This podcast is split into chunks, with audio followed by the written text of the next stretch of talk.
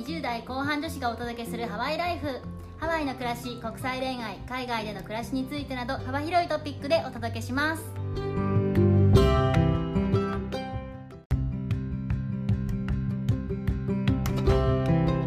こんにちは。こんにちは、ナネピーと。ネッティです。日本はとても暑いです。引き続き暑いですか？海からの快適な風が心地よくくそいい。なんかハワイのいいところはこう下間に当たってたらそりゃ暑いけど木陰がとても気持ちいいってところですよね。うん、そう。こんな今日はどんな話をするんですか？私たちとても会社の経験数が豊富でございますのでね。2人とも大体まあ1人の30歳の人間だと仮定すると社会人になってから大体毎年転職してるっていう計算になります。全然か仕事続かない人じゃないですか？本当だね。いやでも続かないとか言ってもあのあれなんですよ。私一応2年半2年半1年1年ぐらいって感じで。あ、じゃあ毎回1年以上はいるという感じなのそうそうそうそう。だから続いてないわけではないんだよ私は。私は4年弱、1年半、半年、今半年目って感じですね。おおなるほどどんどん短くなってる大丈夫かな？いや今は頑張ればもうもうちょっと伸びるしそうですね。これから伸ばします。期間がいいとか悪いとかって話ではまあ一概には言えないと思うんですけれどもはい。8社経験した経験豊富な我々からですね、はいこんな職場は嫌だ選手権をやっていきたいと思いますっていう内容ではないんですけど、全然楽しくないけどね本当に 全然楽しくない内容なんですけど。まあなんか日本にいるとこれってどうなのみたいなことって結構あると思うんで皆さんもこの話を聞いてもらってあ私の職場やばかったんだとかいう参考にしていただければと思いますはい。一人二つずつ今日用意してるので、ユニピーさん、一つ目からお願いします。はい私自分ではあんまりそのやばい職場とかやばい上司とかをあんまり引いたことは多分ないと思ってるんですけれどもさすが優秀なだけあります。いやいやいや、ま、周りの方にね恵まれてたんですけれどもまあ一個だけ、うーんって思ったのがあってはい。っていうのが1個目なんですけど私一時期すごい旅行とかしてた時期があってその時に引っ越しの時期もちょっと近くて旅行と引っ越しと。でその時の申請をまとめて上司にあげてたんですよ休暇申請をそうすると、引っ越しと旅行の件、どっちもの申請を同じ時期にしたそうそうそうそう。まあ後から思い返すとちょっと旅行の件の説明がちょっと手薄だったんですよ。はいはい。でそれで後で旅行とか引っ越しとか終わりましたっていうその旅行の件が判明しちゃったんですねその上司的に。なるほど。判明したらなんかめっちゃ文句言われて呼び出されてこんな嘘をついていいと思ってるのかよみたいなこと言われたんですよ。でなんかもうあここの人めっちゃモラハラだなみたいな。その時までは平気だったんだけどその時からなんか一切その人受け付けなくなっちゃった私、うんうんうん。うん、で会社の通報システムにあの連絡して ちょっと、はいはい。あの配置換えをしてもらうことになりましたっていう一番やばい話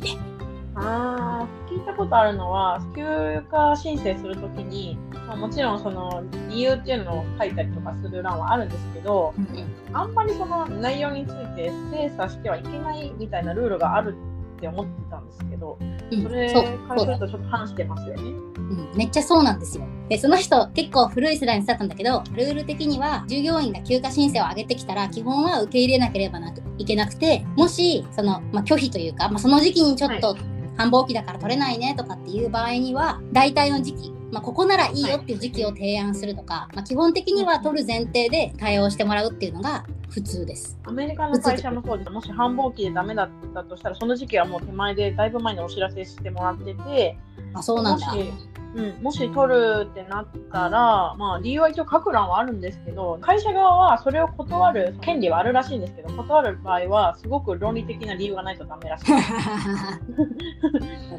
その事前にその繁忙期をお知らお知らせするのシステムっていいね、公平だし。そうですね。そうすると予定も立てやすいですしね。うんうんうん。なるほど理な不。尽さはないですよね、最初に言ってもないないない。まあそういうもんだよねっていう。そこはしょうがないじゃない、正直。そう。ね、教えてもらってなかったら申請したときに、あ、この日繁忙期だからダメです。急に言われたらちょっとびっくりしちゃうけど、最初にね、教えてもらってたら問題はないですよね。そうですね。で、一個さらにプラスすると、あの、その理由っていうのは、本当に何？本来的には不問のはずなんですよ。どんな理由があるからといって、あの、休みを断ってはいけないんですよ。休みたいっていう気分。はいはい。うんうん。なのになんかこう後からそれだったら許可しなかったみたいなこと言われ、あ、なんかえーこいつとは付き合えねえなと思って、私は目の前が真っ暗になりましたっていう話。なので、問題行動がある人がいた場合に通報するシステムっていうのがあるんですけどうんうん。そこに行ってこの人のこういう言動がちょっともう法律違反だと思うんですけどみたいな感じですごい深刻に言ってみましたっていう話。おーそういうシステムのある会社でよかったです。そうなんです結構私が経験した会社はほとんどあるかなかなりこのシステムはまあ別にまあ助お世話になったことはあんまりないんだけれどもあるってだけで結構心の安安定剤になります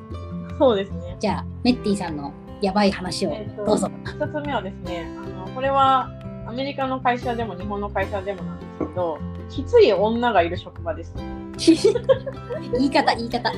で、多分これめっちゃ経験したことのある女性多いと思うんですけど、私はあのこれを日本人の女性でもアメリカ人の女性でもどっちも経験したんで、こう日本だからとかアメリカだからとかはなくてもどっちもなんですけど、まあ、どういう風な感じかっていうと、まず1人目はなんか上司とそれ以外では態度がまるっきり違う女性で、でやっぱりそういう上司に対してうまい態度を取れる人って上司丸埋め込まれてるんですよ。うんうんうんその女性がしたくない仕事を私に投げられるとか、上司は丸埋め込まれてるから、私の SOS は届かない。それしんどいねうんめちゃくちゃしんどいです。うんあともう一つは、まあこれアメリカ人の女性にありがちな気もするんですけど、もしかしたら日本人でもいいかもしれないですけど、自分のね、気分次第で態度が変わりすぎる女性。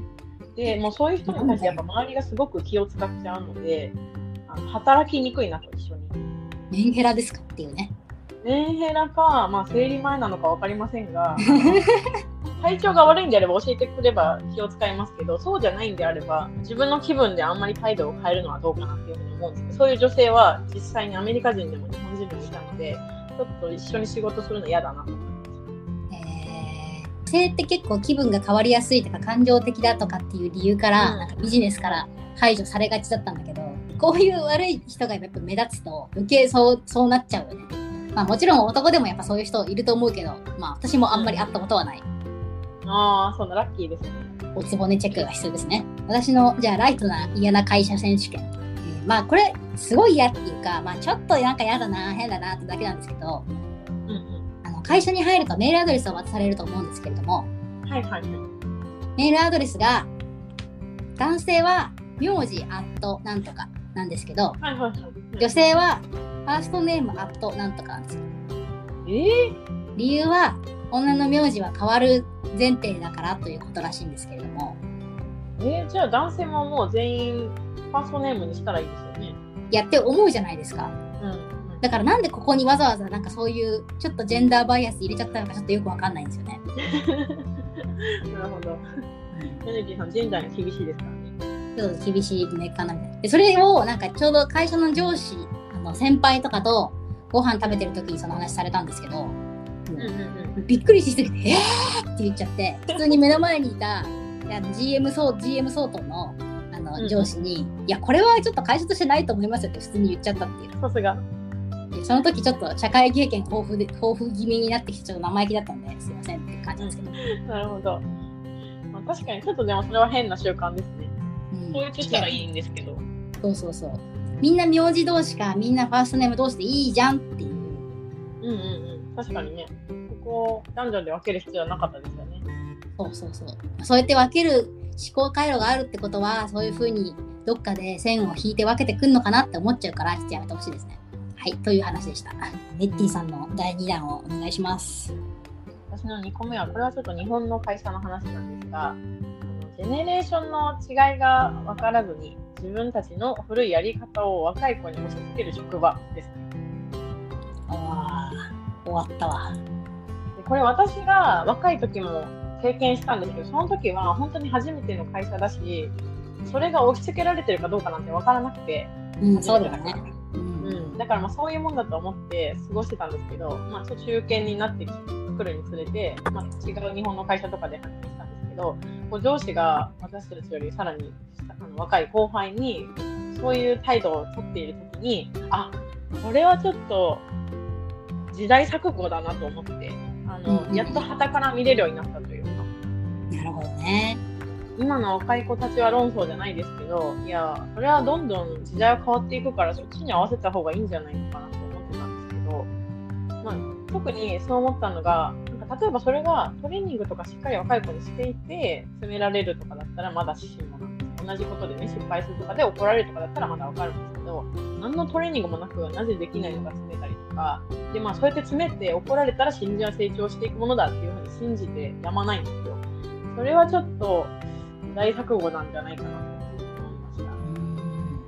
た。詰めすぎたらやみますよって話だけどね。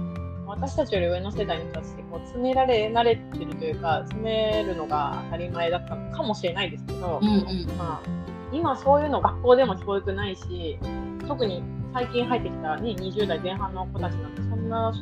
そんな経験一個もないのに急に社会に出たらそうなったらなんか理不尽極まり,、ね、極まりないんじゃないかなって感じると思うんですよね。うん、わかるやっぱ日本の会社でばっかりそういうのを見てきたんでちょっと日本にありがちなのかなっていうふうに思いました。うん、いやこれは日本流だと思う。うん、アメリカ人そもそも叱るってなくない？あ確かにね、もう失敗続けたら首切られるだけですから。怖い、もっと怖かった。あとなんか日本のこういうなんていうの、職場で厳しいみたいなコミュニケーションは、裏を返すと、逆に飲み会の場とかいうものがあって、そこで人間関係を担保しながら叱っていくみたいなのが結構多いと思う。うん、ああ、なるほど。でも今のその若い子たちが、もし飲み会とかがね、あんまり好きじゃなくて、行かないんであれば、そこで関係構築されないから、会社行ってまた怒られて病んでいくって感じになっちゃいます。うん、なんかだから前提がない状態でただ単に叱られ続けるとただ単にヒットポイントが消耗して、うん、いつかばったりみたいなね。なぜできないかって詰められるのはちょっと私も嫌ですね。ちょっともう、いいですねそういう人でも見てきたなというふうにのが印象ですね、うん、じゃあ、えっと、ヨネティさんの3つ目のお話をお願いします、はい、これ私の友達の後輩の話なんですけれども、はい、その後輩ちゃんが私の友達と後輩ちゃんと直属の上司の3人チームだったんですって。で、それでその後輩ちゃんは、まあ、独身の女の子なんですけれども、うんうん、直属の上司、かっこ既婚、子持ち、はい、今年に、はい、なんかこう仕事のアポでこう2人で動くこととかはあったらみたいなんですけれども、それ以外にも、その2人の仕事のアポにこの後飲みに行こうとか、うん、なんか今から会えるかみたいなことを、まあ、要はしつこく聞かれるんですって。はいはいはい。でそれで、まあなんか断ってたんだけど、断ってたんだけど、もちろん。でもずっと終わらない。そのずっとその状況だし、結局、その後輩ちゃんは入社してまだ半年ぐらいだったんですって。だからな結局100%断りきれないっていうところもあったりして結局会社に来れなくなって病んでしまいましたと。えー、かわいそう。でもマジかわいそうじゃん。うん。でしかもでもかわいそうなのここからなんですよ友達のまあ先輩に当たる人が状況を報告っていうか相談を受けてとりあえず人事に通報しようって話にしたらしいんですよ。はいはいはい。でもしかし後輩ちゃんは前通報した人がなんかそういうセクハラ,、セクハラ関係のことで通報した人が逆に会社で、なんかあいつなんとかかなんとか上司となんとかがあったらしいよみたいなことで後ろ指を刺されるようになってしまったらしくって、うん、通報先からそういう情報が漏れてなんかそういう風になっちゃったらしいんですけど、うん、でそれでいろいろと不都合な感じになってしまってる人を見たからちょっともう通報するのはやめる転職するみたいな感じで今今を休んでるのかならしいんですけれども。えー、てかその会社も腐ってるじゃないですか、うん、とりあえずその私の友達側にもやめとけって言って会社やめろって言ってきました。うん。本当ですね。何が楽しくて目の前でこう頑張って働いてる女の子がそういう性的な対象に見えるのかしかも既婚者。何が楽しいか私にもさっぱりわからないんですけど、ね、なんかセクハラとパワハラがくっついてるみたいな感じにね、うん、なっちゃう。本当ですね。いや、ひどいひどい。本人もそういう状況だから、直接会社とか自分の上司に訴えきれない。っていうシチュエーションあるっていうのがもう最悪。最悪です。私の一番最初の事例では、なんかその裏からの、はい、そういうそういうところに通報したらなんかこう秘密で秘密でいろいろとやってくれたんですけれども、うんうんうん、真逆。そこそのそこまで腐ってたみたいな感じのちょっとやばい組織でした、ね、本当ですね。そのそこが腐ってるなら本当にその会社は辞めた方がいいですね。いや本当にそういう人そういうシチュエーションの人いたらその会社のコアのところが腐ってるかどうかをちゃんとチェックしてくださいね。その子たちにいい未来がありますようにと願ってやりません。世の中にたくさんいい会社もあると思うので絶対やめた方がいい。そう。当にそう。エティさんの3つ目をお願いします。脱字は必ず下っ端の仕事とか、女性社員はもし総合職だったとしてもお酒だったりとか、飲み会ではお酒を注ぐ係のそういうちょっとですね。めっちゃ嫌私無理 なんか自分が、まあ、今私たちの年齢になると後輩とかも出てくると思うんですけどだからといってその下の子にそれを頼もうとは思っていないしやってくれなかったらこの人使えないなとかも全く思わないのでなんでそれを絶対に必ず下の人がしないといけないんだろうっていうのが、まあ、素朴に疑問なんですけどこれは私がおかしいの私がそのおかしいのか日本のそういうところに馴染めていないだけなのかあの日本が間違っているのかそれはちょっと私にも分からないんですけど個人的には本当に嫌だなと思ってたことです。本当私もこれは嫌で嫌でとか言いながら私はそういう目にあったことあんまりないんですけどねだから新卒の社員の時はもちろん新卒だからっていう理由で男女関係なくやってたしそれは別にうんまあわかるなって感じなんですけど女だからしかもお茶組とかね飲み会とかちょっといや無理だな 例えばその会議の準備とかもいや分かるんですけど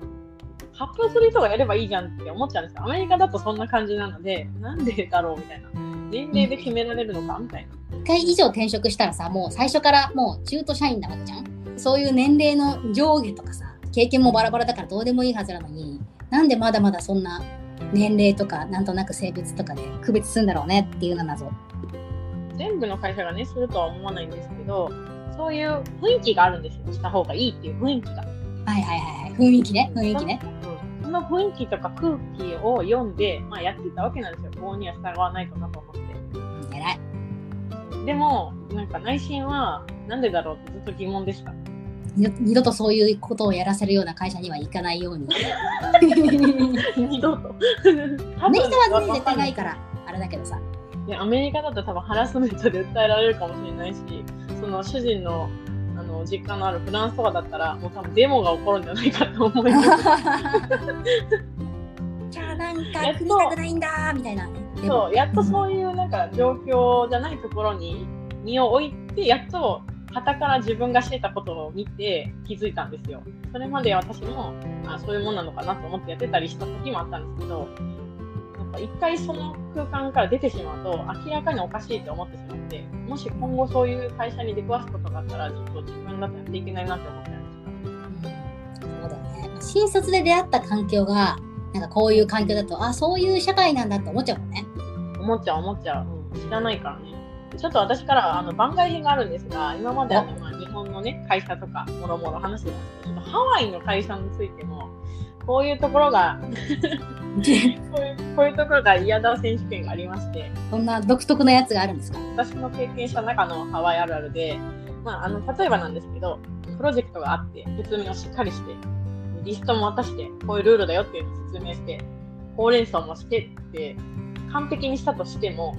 あのプロジェクトがプラン通りに必ず進まないっていうことです。えー、なんでだよ 意味わかんないほうれん草してもすぐに忘れられたりですねミスしてもまあいっかみたいな精神がある人が必ずいると言っていいほどいるんですよ。マジですか？これは私が勝手に思ってるハワイのあるあるなんですけど、そうすそういう人がねあの、多ければ多いほど、プロジェクトはあのプラン通りに進まないので、プラン通りに進まないということを加味してプロジェクトを作ってるっていう感じです。なるほどすごいねバッファの取り方が日本の職場が今までやっぱ一番長かったから、何かルールが決まった時にそれ通りに進行できないととっても嫌になるんですよ。うんなんでそこをみんな話聞いてたのに思わないんだろうって、そこで疑問に思っちゃって爆発するんですけど、ここは落ち着かないといけないんですよ。ハワイの場合。あ、仕方ないかって。その仕方ないんだハワイだからみたいな感じでなんか落ち着けるのがなんかセクハラパワハラとかと比べるとちょっとほっこりしてますよね。いや、内心は腹渡にくにくり返ってるんですけど、そうだよね頑張って我慢しているんです。これはセクハラパワハラとは別次元のハワハワハラ？ゆっくりしなさいっていうハハワイハラスメントですか？いや、例えばですけどね、あの、ある社員が、あの本当は彼はドライバーなので、朝の5時に来ないといけないんですよ。はいはいはい。いろんなね、お客さんに物を届けるために、朝早くに来ないといけないっていうのが、その、就業規定なんですけど、彼は朝が弱いっていう理由で毎日7時に来るんですね。なんでだよ。で、それで、なんで彼は就業時間に来ないのってなったんですけど、いや、朝が弱いらしいんだよねって言って、それで上司も朝が弱いからっていうのに特化したらしいんだよねっていうのを聞いたときに、もう私は、もう、目の前が真っ暗になりましたよ。それこそ。それは、えっと、首案件とかではなくまあ彼はその朝が弱いっていうこと以外は仕事をきっちりする人なので、いやいやいやにはならなかったのか時間に来てないじゃん。時間に来てないじゃん。国に対するそのセンシティブさはやっぱり日本企業とそうじゃないところでは結構違いがあるかもね。かもしれない。時間に対してね。そうそうそう。まあ、日本人はなんかこう遅刻には厳しいのに会議が遅れたりとかずっとこう何？時間を余計に使い続けることに関しては全然センシティブじゃないねって言って悪口言われたりするん本ですけど当だね。うん、本当ですね。無駄な会議めっちゃ多いのになんでだろうね。それはもうすごいなんか後から思う。ってな感じで今日はちょっとねそういう話をしてきたんですけど、まあ、これらのことがね将来どんな風に改善されるってどのくらい時間かかるんでしょまあ、でも大きい会社は結構さちゃんとガバナンスみたいなさ会社全体のこうそういう治安を守ろうみたいな組織が結構できてきてるからまあ少なくともそういう人はまあいいちゃうじゃん正直。うんいちゃうけど、そそういう人を摘発できるシステムっていうのがある会社はあるからなんとかなれるような状態に少しずつ近づいてっているんじゃないのかなと思いますけどね。うんうんうんうんそうですよね。ちょっとそういう話も結構ニュースとかでも見るようになってきたから、まあセンシティブにはなりつつあるんでしょうね。と思います。まあ嫌になったら皆さんハワイに転職しましょうということで。いや本当にあの私は転職推奨派、うん簡単に辞めればいいって言ってるわけではなくって、うん辞むぐらい大変な職場なんだったらそれは不健康だから辞めた方がいいというふうに思います。うん、そうですね。別になんかその仕事をするために生まれてきたわけじゃないんだから、うんうん仕事が合わないなと思ったら、それは自分の人生のために辞めるべきだと思う。まあ、大体仕事の内容っていうか、その人、人になっちゃうと思いますけどね、こういうのって。うん、確かに病む方は大体人ですよね。うん、そうそうそう。皆さん、いい職場ライフをお送りください。本日もご清聴いただきありがとうございました。ありがとうございました。では、マンハロー。マンハロー。